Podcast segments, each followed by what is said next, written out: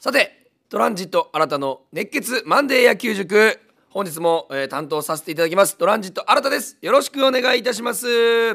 えーまずはですね先週の9月7日、えー水曜日ですねあのー、ペイペイドームの方で RKB ラジオエキサイトホークスさんゲスト解説させていただきました。ありがとうございました。ありがとうございます。本当にまあ2度目のね解説だったんですけど本当にたくさんの方が聞いてくださって反響が本当にすごくてかなりご連絡もいただきましたし、えーまあ一緒にねゲスト解説で出ていた新谷彩香さん、えーまあ、イチローさんと CM にもね、えー出られているという本当に野球大好きそして自らも、えー100キロ、えー始球式で100キロ投げるというのを目標に頑張っておられる、まあ、YouTuber をねされている方なんですけども、えーその方と楽しくそして RKB ラジオアナウンサー佐藤匠さんと3人でね本当に自分たちで言うのもなんですけども、えーベストトリオで、えー完璧に息の合ったあテンポで、えー解説本当に楽しかったです。えーまあ、さらっと言いますとあの、まあ、負けちゃったんですけども、えーなぜかね僕が解説した日2連敗ということで、えーあのまあ、RKB ラジオの、えー上層部の方からですね、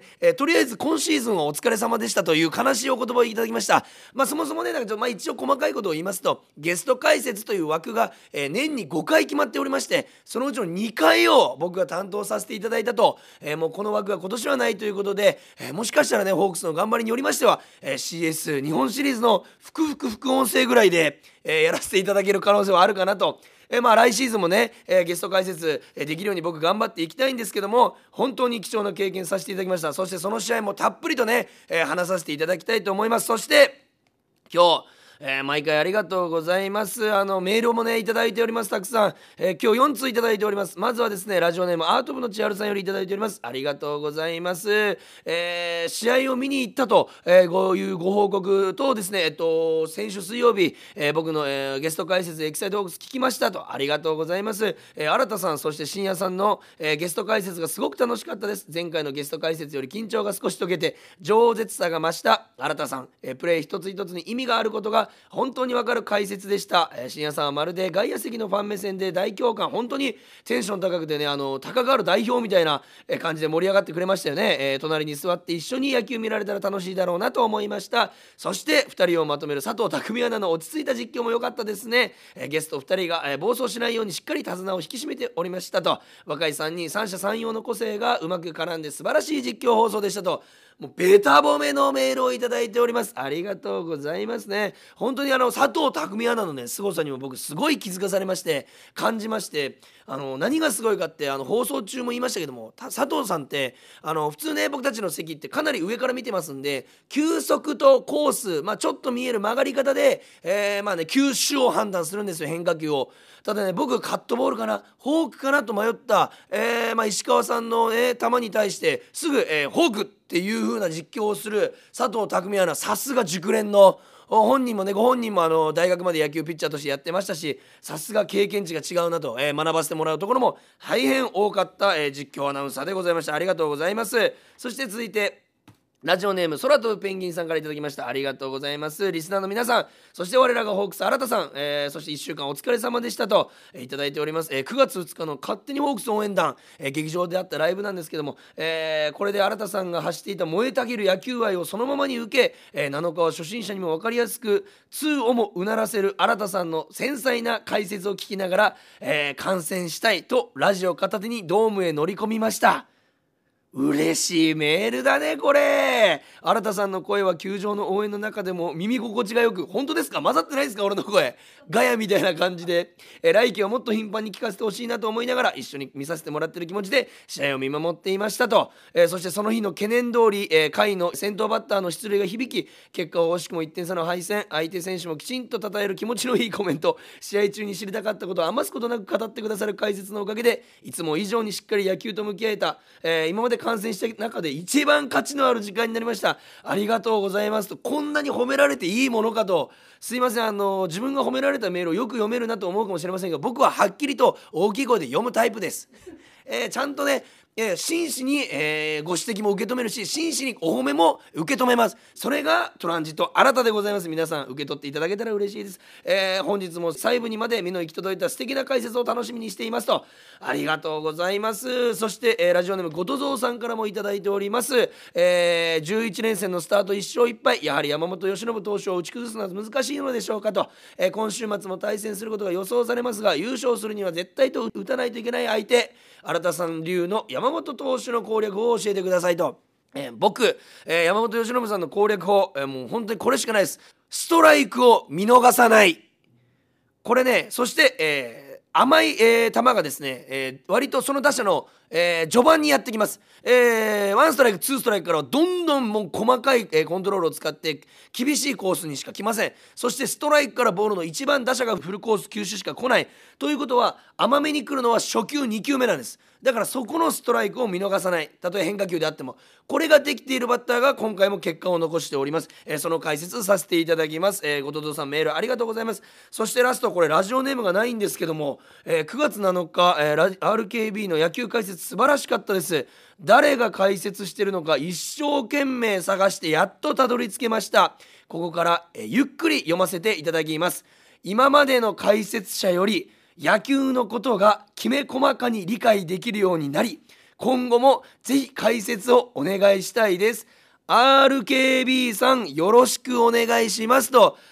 いただいております。今日のような解説どうしてこうするのかなどプロ野球解説者にない新鮮さがあり良かったです。これからもどんどんお願いしたいですと RKB ラジオ様宛てにいただいております。まあ新た宛てでもあるんですけどもえー、今日に限ってスタッフさんが少ない普段ね3人ぐらいいる時もあるんですけど今日はねお一方ということで、まあ、これからね、えー、大体このラジオのこの収録中に何人か来てくださるんですけども、えー、ぜひねもう一度、えー、ラジオ終わった後でもね皆さんにあの読んで聞かせますのでこのようなメールありがとうございますわざわざ探してくれたと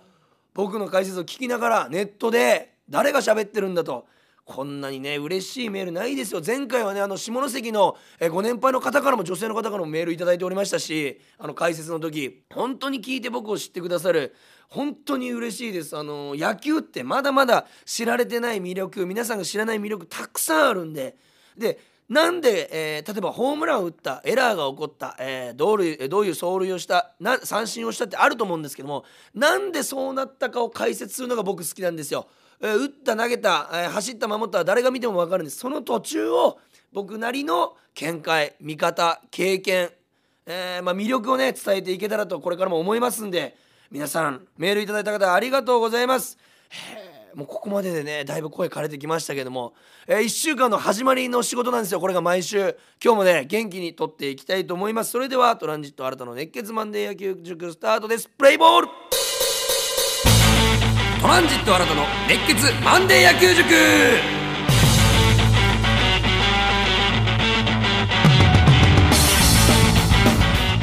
さてそれでは1週間を振り返っていきたいと思います。まずはですねゲスト解説の前日でございます。9月6日火曜日対楽天3連戦の初戦でございます。4対2ということで勝ち投手和田投手見事なピッチング。本当に和田投手毎回僕褒めちぎっちゃってますけども今シーズンもあの失点を結構大量にしてしまった試合以外は俺もずっとねまあ早い回で5回でねあの交代というのが多いんですけどもずっと一番言ってますように安定してるピッチャーじゃないかなというふうに思います。この、えー、日もですね勝ち投手5回3安打2失点63球、まあ、5回で降りたには降りたんですけど63球という球数。これ週2で投げれるぐらいのペースでねあの投球を終えてくれたんですけどもまあ、の途中、えー、中村晃さんファーストの中村晃さんの、えー、ヘッドスライディングでの、えー、大ファインプレー2度支えられて和田さんも助けられたところあったんですけども、えーまあ、打者19人5回ですので、えー、スリーアウトが、えー、普通は最短で15人で打ち取るところ19人で抑えての、えーまあ、球数がまず63球少ない素晴らしいピッチングでございました、えー、初回浅村さんのホームランは、えーえーまあね、レフトスタンドにライナーで運ばれてしまったんですけども、えーまああのー、ホームランえー、テラスに運ばれてしまったんですけどもフルカウントだったんですよね。スリーボールツーストライクということで浅村さんの意識の中でもコンパクトに大振りせずに、えー、まあ、ミートに徹しようとそういうのが頭にあったおかげで、まあ、和田さんのね素晴らしいインコースにね、え、甘くはなかったインコースのストレートだったんですけどもうまく肘を畳んでインサイドアウトのインサイドアウトのこのバットの軌道でうまくさばかれたということでレフトへ運ばれてしまいました。ただこの1点と、えー、まあ、5回の1点だけに抑えまして、えー、2点と。2失点ということで勝ち投手になっております。素晴らしいピッチングでございました、えー、そしてただねちょっと守備でちょっとあのー、まあ、当時のねあの解説の斎藤和美さんもねおっしゃっていて僕もまさにその通りこれ言って和美さんと思った瞬間に言ってくれた気持ちいいシーンがあったんですけども、えー、守備で5回の1点をね返されてしまった、えー、西川春樹さんのワンアウト一三塁での、えー、犠牲フライの場面なんですけどもこれねワンアウト一三塁しかも4対1で勝ってたということで点差が3点あった。なので守備としては、えー、内野に転がってきたらセカンドゲッツを狙う。もうもしかして1点取られてたとしてツーアウト1塁でも OK と。その代わり、えー、まずアウトカウントを増やそうと。まだ5回、えー、そしてまずはあの2点差あるのでそれ1点取られてもという状況だったので、え守備としてもね楽に守ってたんですけどもちょっと深めのレフトフライ。まあ定位置ぐらいですかね。レフトフライ行ったんですけどもグラシアルさんがまあ上がった時点取った時点では、まあ、間に合わないなと僕らサイドは思ったんですけどもホームに投げるのはいいんですけども中継に届くような高さじゃなくて結構高め1人でホームに投げるような高さで投げてしまったために一塁ランナーがもうタッチアップしちゃって二塁に行っちゃったんですよ。これって4対2になったにもかかわらずツーアウト二塁のピンチを招くと得点圏に送るというのは一番やってはいけないこと、えー、だったのでグラシアルさんのま判断ミスかなとあそこはホームでまあまああのランナーのスタートが悪かったり、えー、ランナーがこけちゃったりする可能性もありますのでホームを向かって投げるというのはいいんですけど、まあ、中継に届くような高さで投げるということ、えー、まあ、内野手に、えサードかショートが入ってますのでそこにめがけて投げるというのが、え大切だったのではないかなというふうに思います。え5回、えというイニング、えそして4対1という点差そしてグラシャルさんの肩、えー、そしてランナーの足このような要素を入れるとやはり、えーまあ、1人で投げるべきではなかったのかなというプレーになりました。えー、打者の方はですね、えー、これ実は、えー、勝利に導いたプレーがありまして、まあ、ホークスにとってはラッキーだったんですけども3回裏ワンアウト1塁でのデスパイネさんのライト前そして4回裏1、えー、ワンアウト2塁での甲斐選手のライト前これどちらも記録はライト前というふうになってるんですけども実は相手のセカンド浅村さんの正面だったんですねほぼ打球は。ただ浅村さんがちょっとハーフバンドといいますか中途半端なねショートバウンドになっていたせいで取りにくかった。なのでグローブをかすめたりかすめなかったりして抜けてったんですこの2本とも。記録はライト前なんですけど楽天のピッチャーからしたら止めてほしいなと。体で前に落としてくれると1個アウトが取れると。いった状況の中で2個ともライト前に抜けて結果的にチャンスにもなるし点も入ってしまった。ここがえ先週から言っております。今日の明暗、え、でございますね。この試合の明暗を分けたところはこの浅村セカンドの浅村さんの守備だったのではないかなというふうに思います、えー、まあねヒットにしちゃったとしても前で止めると。いうことがこの場面では必要だった。ただ浅村さん足を怪我していて、えー、ま、DH とか、え、調整が続いておりましたので久々の守備ということで、まあ、ホークスにしては助けられたかなと。楽天サイドとしてはあまり攻められないかなというワンプレーになったということでございます。4対2初戦を取ったのが素晴らしい。そして9月7日開設した日でございます。4対3と1点差で負けてしまったんですね。まあ皆さんもご存知の通り9回裏ツーアウトから、えー、中村晃さんの1点差に迫る、えー、迫るツーランホームランでちょっとねあの悪い流れといいますかしぼみつつ勢いしぼみつつ終わりそうな解説だったんですけどもかなり中村晃さんのホームランで、えー、こちらの放送席も盛り上がれたといったような試合でございました、えー、負け投手が石川投手でございます。相手のピッチャーが唐島さん飯塚高校出身でございます、えー、このピッチャーにねあの、まあ、やられてしまったんですけどもまず石川さん、え、6回6安打3失点115球4四死球ということで、前回もあの今までで一番良くない投球だ今シーズン一番良くない投球だったと本人の言葉にありましたけどもあの6四死球ということでやはりこのね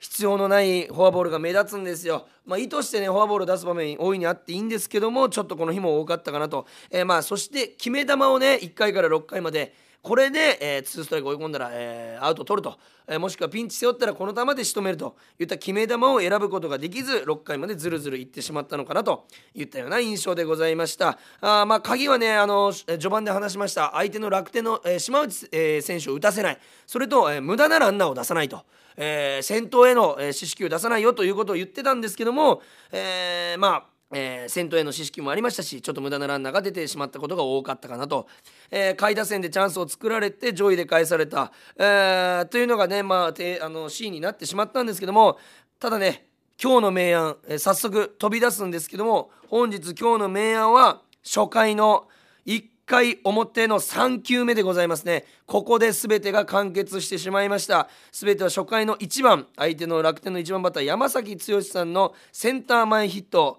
これが今日の明暗でございます。これなぜかと言いますと初球立ち上がりというのはどの投手もめちゃくちゃ気を使う。どんな大投手素晴らしい投手であっても先頭バッター初回の先頭バッターここら辺3人ぐらいが立ち上がりが一番難しいとね言われてるんです。その中でストレートで空振りをまず取った。で、えー、相手の相手の頭にないスライダーカーブ系の曲がる球でを2ストライクで追い込んだ。石川さんからしたらもう願ってもないような、えー、追い込み方したんですけども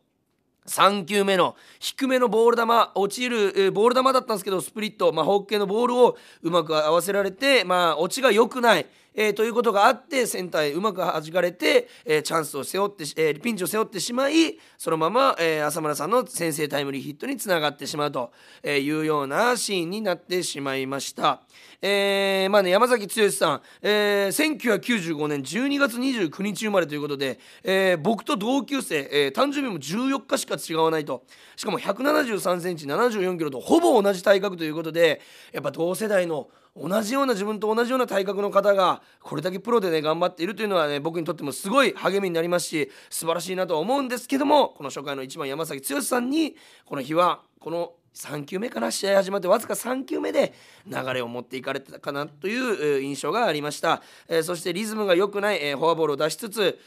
ということでのらりくらいランナーがたくさん背負ったおかげで守備もリズムが作れず、まあ、5回裏三森さんのタイムリーエラーにもつながってしまったのではないかなと。もちろん石川さんだけのせいでもないし三森さんだけのせいではないんですけどもこういったちぐはぐといいますか噛み合ってないプレーになってしまったのかなと。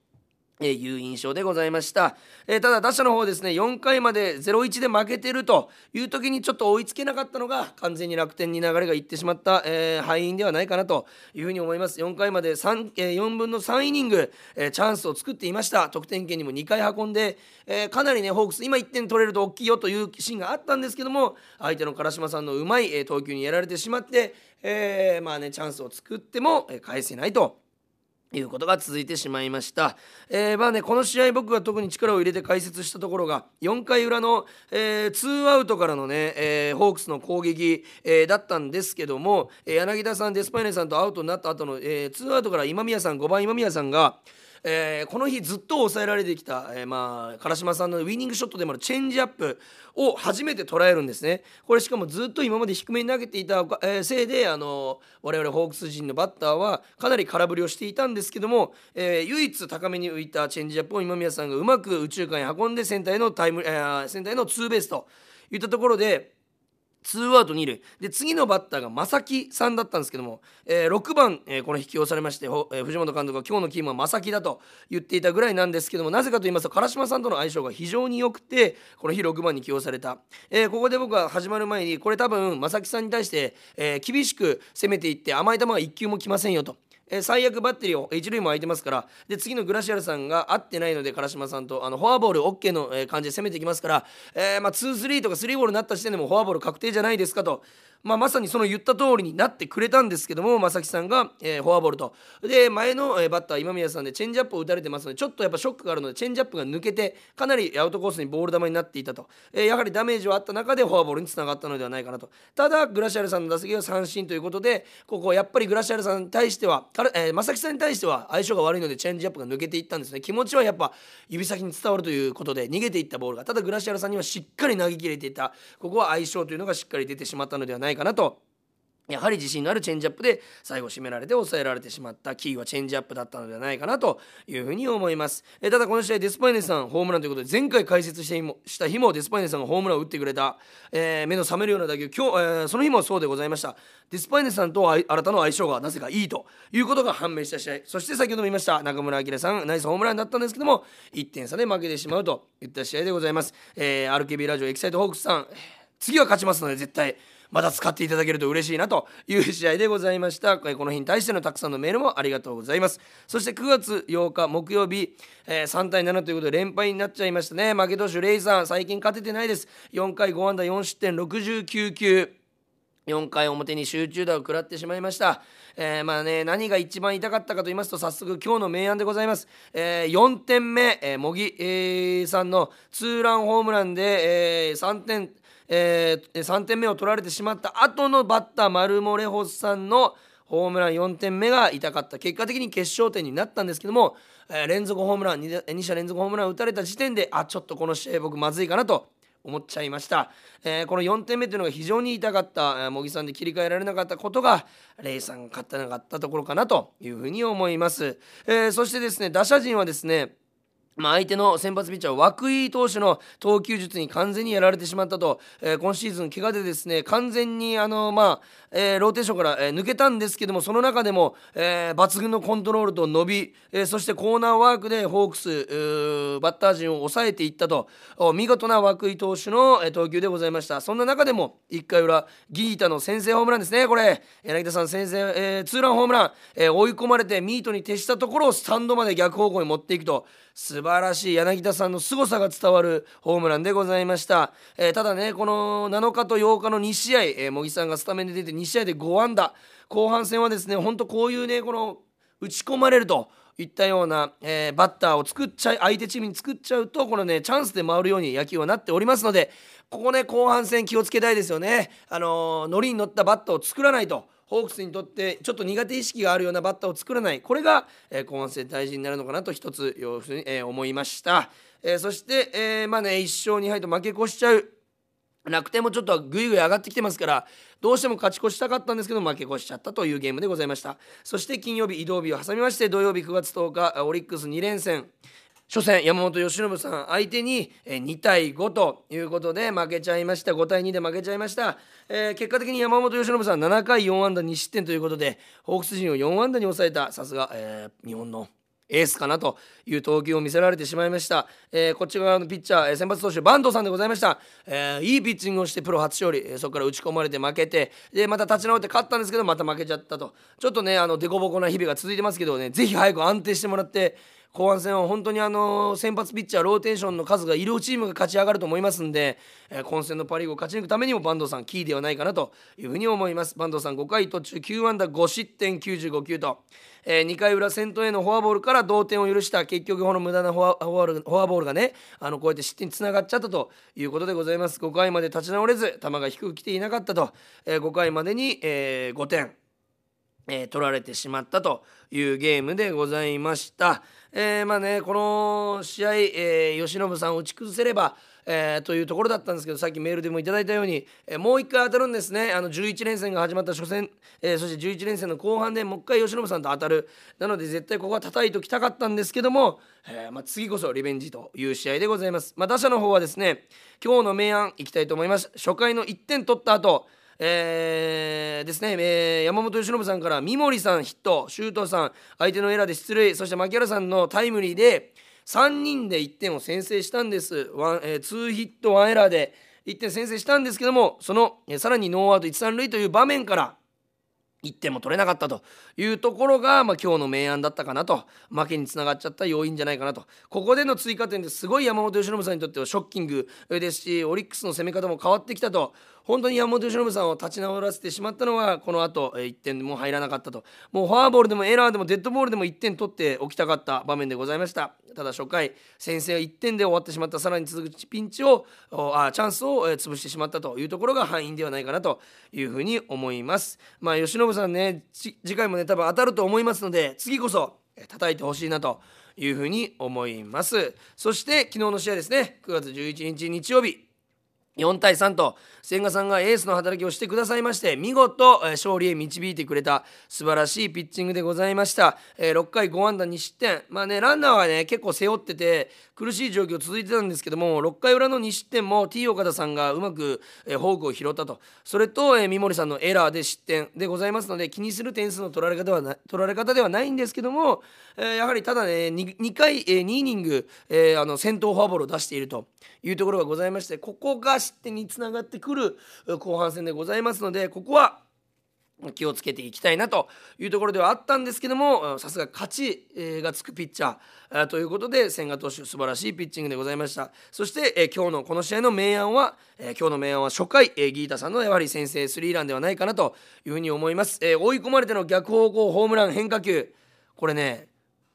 2分前3分前5分前ぐらいかな？言ったかもしれませんが9月8日あの試合も追い込まれて初回逆方向変化球をスタンドまで運んだという打席がございました。このね後半戦あのやっぱね先制点非常に大事ですしやはり柳田さんの活躍ここから3割に乗せれるような活躍を見せてくれることがホークス優勝への近道でございますので柳田さんにも期待したいと思います。以前ねあのそれこそ前回ゲスト解説を7月かなさせてもらった時にまあ幸也さんをね山崎幸也さん相手のピッチャーを攻略できずに負けたんですけどもこの日はしっかり攻略したと、えー、リベンジができたんじゃないかなという風な試合でございました。やはり柳田さんが打つとねチームの、えー、士気も上がりますし盛り上がりますし新しいベンチパフォーマンスも生まれておりますから打った後のベンチのパフォーマンスにもねあのそういう、えー、ところが好きな方はね、えー、注目していただいて見てみると楽しめるかなというふうに思います。結局11連戦が1勝1敗で始まったとここからあと9試合ありますのでどうにか勝ち越し3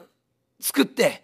3ぐらいは作れたらね大きいと思いますんで、えー、そこを目指して頑張っていってほしいなというふうに、えー、思います。2勝3敗の、えー、5試合1週間でございました。そして今日からはですね西武戦、えー、ペイペイドームでの2連戦始まるわけでございますけどもあのー、今確認しますと残りホークス18試合そして1位2位3位4位と団子状態なんですけどもなんと同率1位で3チームホークス、えー、そして西武オリックスとゲーム差なしなんですね、えー、で2.5ゲームで4位で楽天が追ってると。正直もう楽天まで同率1位ぐらいの感じだと思います、なぜなら楽天2連敗したらもう0.5ゲームまで来るんですよ。ということはどのチームもほぼもう一緒という状況の中で、残り18試合ホークスが一番残ってるのかな、その試合の中で、どれだけ、いい試合をして勝ち越しを増やしていけるかと。なのでこの11連戦勝ち越し3は必ず作りたいなといったようなことでございます。そして残り18試合の鍵。これはもうさっきから言ってますが、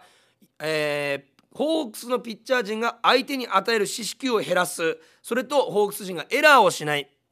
僕はこの2点だと思います。ミスをしたチームが負ける後半戦でございますので、えー、まあ与える四死球とかでよし四死球と言うんですけどもこの与える四死球をいかに減らしていけるか。これね僕データ調べたんですけども今シーズンホークスここまで与えた四死球460個。なんと競っているライオンズオリックス楽天。えー、のよりもダントツで多いんです。一番少ないのとでいうと楽天が381個。ということは80個差があるんですよ。与えたフォアボールに。これとてつもないダメな数字なんですよね。ピッチャー陣からしますと。これは良くない。この分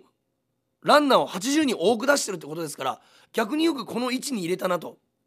言ったようなデータでございます。えー、まあ、オリックスも383と少ない。なので後半戦はこれを減らしていくことが鍵。ただエラーがホークス53、え、西武80、オリックス69ということで多いんですね、他のチームは。で他のチームよりエラーが少ないということはいいことなんですけどもエラーが最近目立っている9月11日は3つエラーしてます日曜日昨日はですねなのでこれエラーがさらに増えてきてフォアボールもこのまま増え続けるとホークスは必然的に落ちていきますなのでどっちも減らすことが、えー、1位ホークス今年パ・リーグ優勝への近道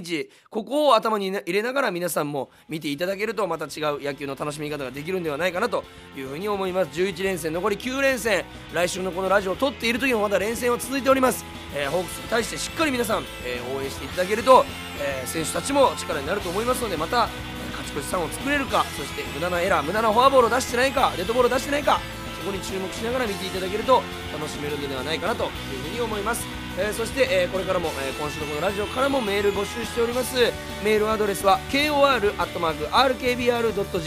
kor.rkbr.jp